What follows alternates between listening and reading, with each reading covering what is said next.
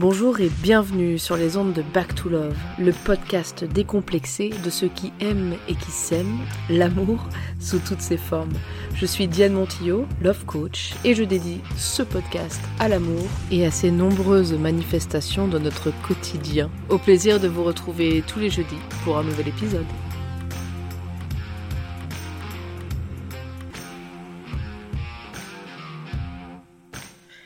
Bonjour à tous et bienvenue dans ce quatrième épisode de Back to Love. Cette semaine, nous allons parler plus en détail de l'importance de se décrypter soi-même, de se traduire soi-même, de se comprendre, pour améliorer nettement notre communication avec autrui. Déjà, il est intéressant de noter, comme je le répète très souvent, Probablement parce que nous avons tous besoin de ce rappel constant pour améliorer et ajuster notre point de vue et notre positionnement émotionnel. Donc oui, il est important de se rappeler que nous ne sommes pas neutres, jamais. Nous regardons le monde à travers un prisme, un filtre qui nous est propre. Ce qui ne veut d'ailleurs pas forcément dire qu'il est toujours très propre, hein, le filtre en question. et ce filtre est la résultante de notre éducation, de notre environnement, de notre personnalité et de tout plein de choses dont j'ai d'ailleurs déjà parlé euh, dans les podcasts précédents. Donc tout ce que nous voyons et interprétons autour de nous, ça parle toujours de près ou de loin de nous, de notre histoire et a fortiori de nos blessures et de nos forces. En conséquence de quoi, tout ce que nous entendons et les émotions que cela génère en nous et que j'appelle activation, c'est-à-dire le fait de se sentir euh, remué ou agacé ou vexé, en tout cas que ce que nous dit l'autre ou que ce qu'il fait résonne de façon désagréable à l'intérieur de nous.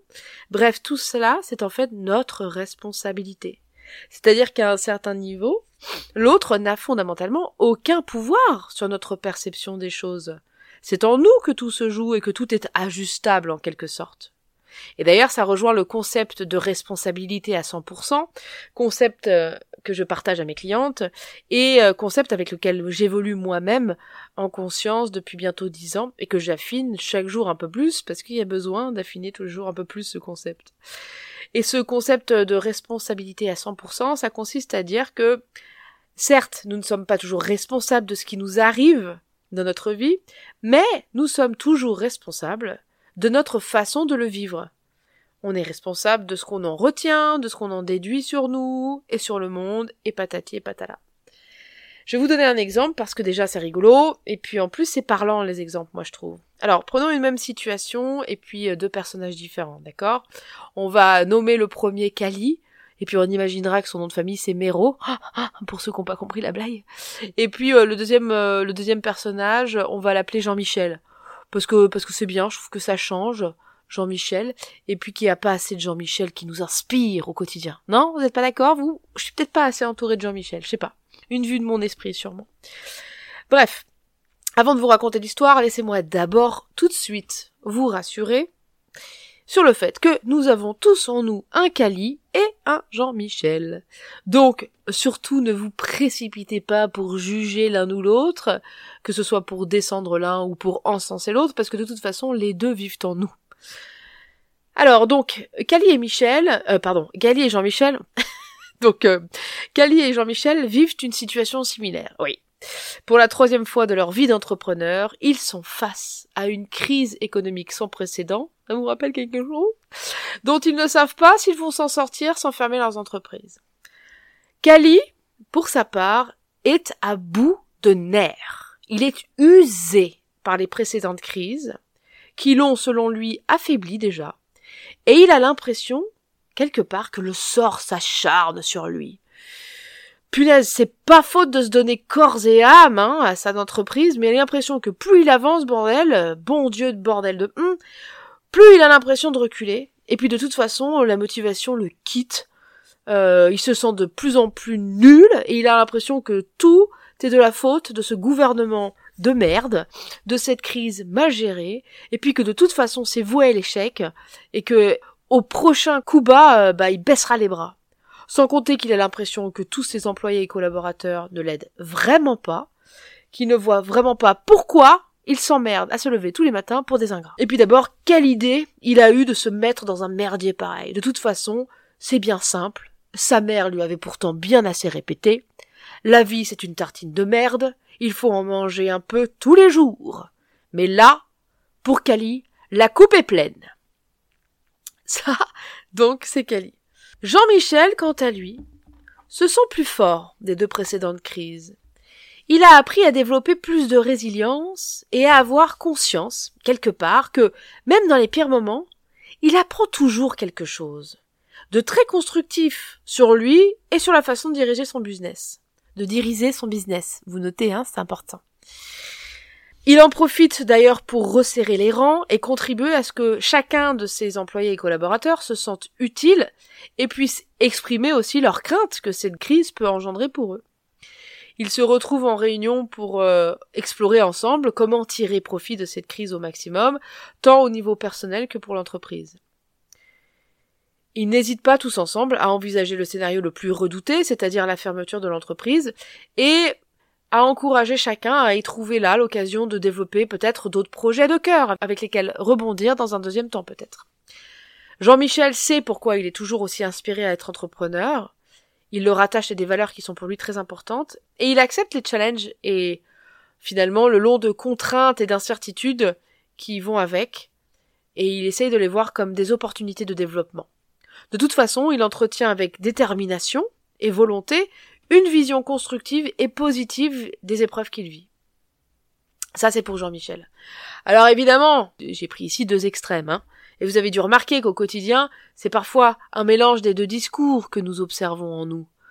Mais des fois, c'est dans la même journée, voire euh, dans la même demi-heure. Oui, on est tous complètement schizophrènes euh, quelque part, je vous rassure, vous n'êtes pas seul. Tout ça pour en revenir au fait qu'il n'y a pas une vérité, une façon euh, ultime de voir les choses. Chacun a ses raisons d'avoir raison.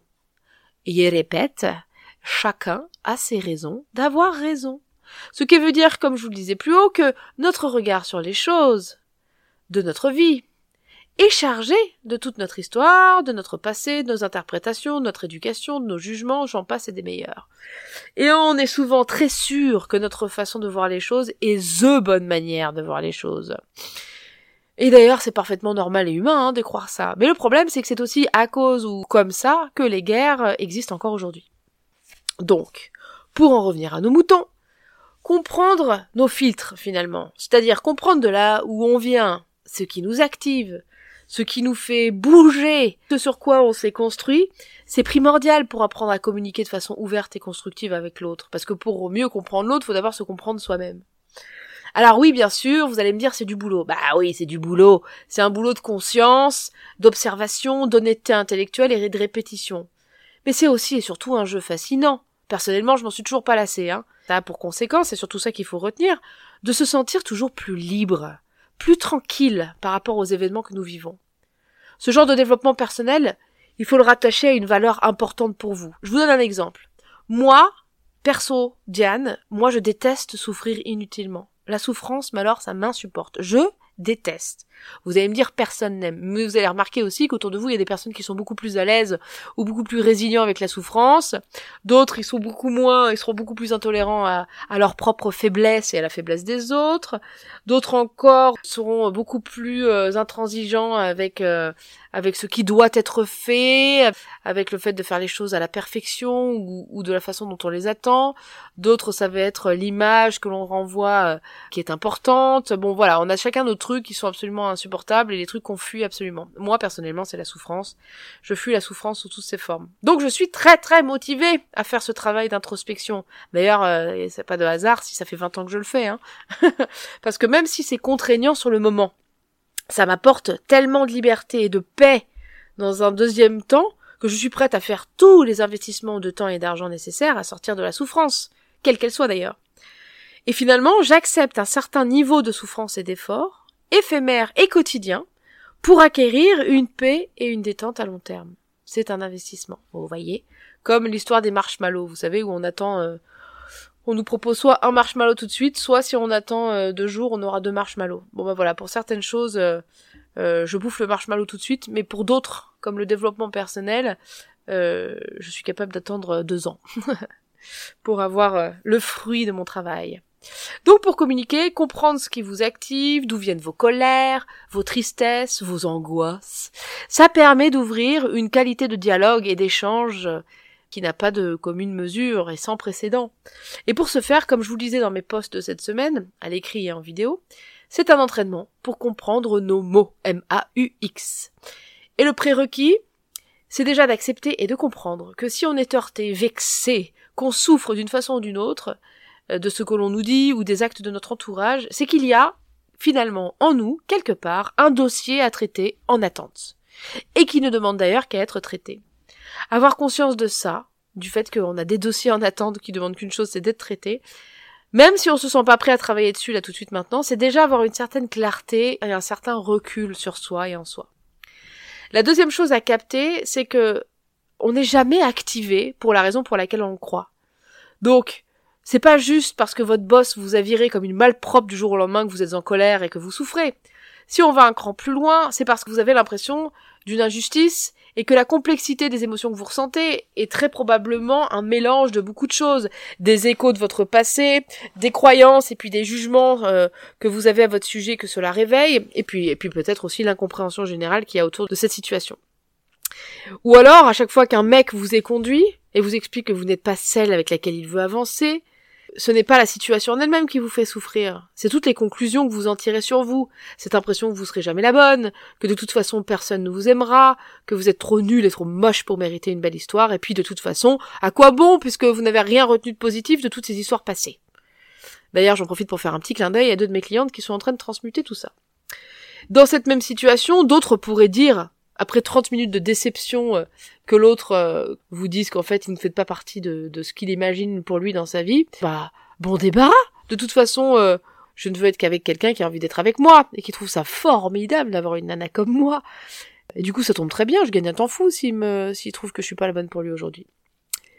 Ça me rappelle d'ailleurs une histoire que ma mère me racontait à propos d'une de ses clientes qui était à l'époque une artiste assez connue et qui avait une image d'elle-même euh, incroyable. C'est-à-dire que c'était loin d'être une icône de mode, si vous voulez. Euh, elle n'avait pas euh, un corps spécifiquement magnifique, loin de là même. Elle était même plutôt en surpoids. Elle avait une gueule assez particulière et puis et puis même une personnalité assez particulière d'ailleurs. Et elle avait, enfin, elle se trouvait absolument irrésistible cette nana. Et elle était tellement convaincue de l'être que elle a emballé un nombre de beaux gosses incalculable dans sa vie. Tant et si bien qu'un des amis de mes parents, qui était plutôt un homme euh, vachement beau et, reconnu pour être un mec, un tombeur, mais qui tombait euh, que des euh, mannequins Victoria's Secret, si vous voyez ce que je veux dire. Et pour le coup, un jour, il s'est retrouvé à, à danser en boîte avec cette, cette artiste dont je vous parle. Et il s'est surpris tout seul. il s'est surpris à se sentir émoustillé par cette femme-là tellement en fait elle avait un, elle était absolument convaincue de son pouvoir de séduction. Elle l'était tellement que elle arrivait en effet à séduire et à et à mettre dans son lit euh, des hommes qui ne s'y attendaient pas du tout les pauvres. Elle se trouvait probablement cent fois plus passionnante et belle que toutes les mannequins Victoria's Secret de ce monde. Et là était clairement son secret. La façon dont elle se voyait et qui ne souffrait visiblement aucune remise en question. Ça me fait penser à cette image qu'on a vu passer pas mal sur les réseaux sociaux euh, il y a quelques années de ce petit chaton roux vous savez, qui euh, se regarde dans un miroir et, qui voit dans le reflet un lion absolument majestueux, avec une maxime du style euh, le plus important, c'est la façon dont, vous vous percevez vous-même. Bah c'est pas faux, hein, parce que finalement elle, elle a violé personne. Hein. Tous ces beaux gosses, ils ont, ils ont été partisans pour aller euh, dans son lit. Et est-ce qu'il vaut pas mieux être comme ça, s'amuser et se régaler de cette impression d'être absolument irrésistible que de rester planqué dans un coin à, à se trouver toutes les excuses pour rester planqué Je sais pas. En tout cas, c'est une question que je pose là comme ça sur la table entre vous et moi, ouvertement. Quel est l'intérêt, hein, de ne pas s'amuser plus dans notre vie? Bref, vous allez peut-être trouver que j'ai beaucoup parlé de la façon dont on se voit jusqu'à maintenant, mais c'est justement une des clés dont je veux vous faire part aujourd'hui. C'est-à-dire que quand nous communiquons avec autrui, si nous sommes à un moment donné activés, c'est que notre c'est que ça parle de nous, comme je vous disais, et puis que c'est notre façon, ça parle de notre façon de nous voir. C'est comme si ce que disait l'autre heurtait l'image ou l'idée qu'on se fait de nous. Vous voyez ce que je veux dire? C'est pour ça que ce que j'ai suggéré dans l'exercice dont je vous parlais sur Instagram et sur Facebook, c'est de vous demander, euh, quand, quand un truc vous active, qu'est-ce que j'ai l'impression d'être quand il ou elle me dit ça ou quand il ou elle fait ça? Et ça vous permet de gagner vachement de temps et de comprendre le nœud de votre problème, parce que plutôt que de remettre la faute sur l'autre, vous allez pouvoir comprendre comment vous, finalement, vous vous positionnez par rapport à ce que l'autre vous a dit et ce qui vous fait mal dans l'histoire. Et d'ailleurs, n'hésitez pas quand vous trouvez un premier élément de réponse à la question euh, j'ai l'impression d'être. Par exemple, vous pouvez avoir un début de réponse qui pourrait ressembler à parce que j'ai l'impression d'être prise pour une conne. et aller plus loin, un cran plus loin en vous demandant et quand je me sens prise pour une conne, qu'est-ce qui se passe pour moi? Et là, vous risquez de voir apparaître des réponses un peu irrationnelles, du genre euh, bah j'ai l'impression de plus exister, euh, ou j'ai l'impression que je pourrais mourir, tout le monde s'en fout, enfin des trucs un peu comme ça manichéens.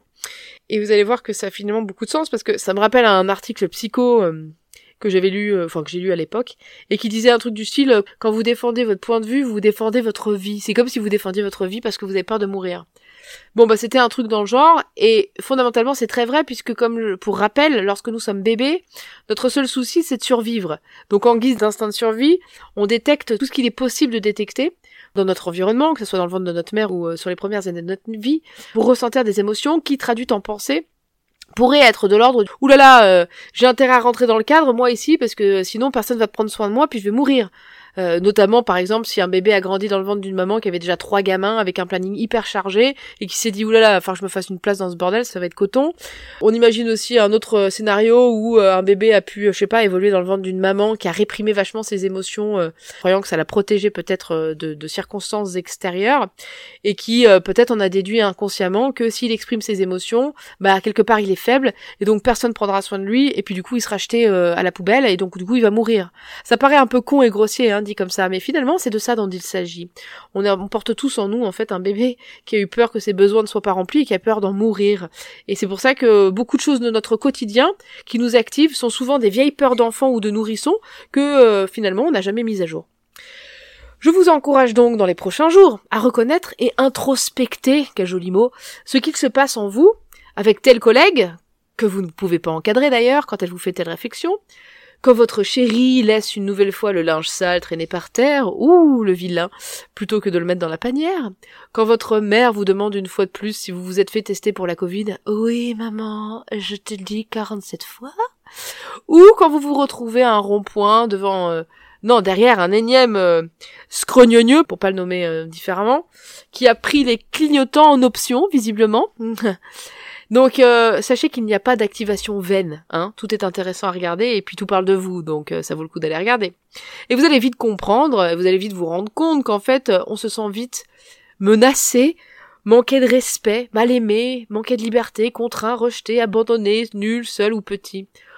Bref, vous allez voir à quel point euh, entre la situation et ce que vous ressentez, il y a un espèce de fossé incroyable, il y a une espèce de démesure un peu folle qui euh, du coup peut vous permettre déjà de, de rire de votre réaction. Et puis c'est autant d'occasions de communiquer finalement notre vulnérabilité passagère à notre interlocuteur et, et d'ajuster avec lui selon nos limites et nos peurs pour mieux comprendre que nous sommes tous euh, des êtres humains et que en tant qu'êtres humains on recherche tous avant tout à être aimés et reconnus et que si nous sommes activés d'une façon ou d'une autre, c'est qu'il y a un besoin qui n'est pas comblé en nous. Et comme vous l'avez probablement compris, euh, c'est notre responsabilité à chacun de communiquer et d'exprimer nos besoins afin de les combler.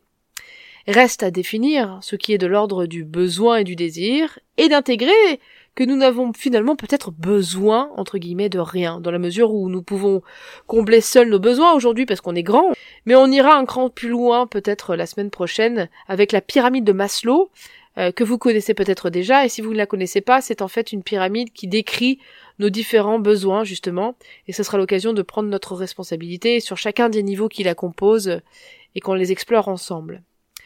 Voilà pour cet épisode number 4 de euh, J'allais dire l'amour est dans le prêt, n'importe quoi. Back to Love. Pourtant, je regarde pas, hein, mais bon. À tort, peut-être d'ailleurs, vous me direz. Je devrais regarder, on pourrait en rire et on pourrait débriefer dessus. Euh, parenthèse fermée. Donc oui, merci d'avoir écouté cet épisode jusqu'ici. Dites-moi ce que vous en pensez euh, sur les différentes plateformes, c'est-à-dire Instagram et Facebook, parce que j'ai besoin de vos retours pour toujours m'améliorer, savoir ce qui vous intéresse, ce qui vous intéresse moins, là où je dois aller plutôt creuser, là où je dois plutôt me taire, enfin bon bref des idées comme ça qui me permettent de continuer sur la bonne voie. Et puis, euh, si vous avez euh, iTunes, n'hésitez pas à, noter le podcast 5 étoiles afin qu'il puisse un peu monter dans les, euh, je sais pas, dans la reconnaissance des algorithmes et peut-être être écouté par des, par des personnes lambda. Et puis sinon, voilà, vos retours sont très importants pour moi. Je vous souhaite une très belle semaine et au plaisir de vous retrouver la semaine prochaine, le jeudi 24, veille de Noël, pour un, autre podcast. Je vous embrasse fort. À bientôt.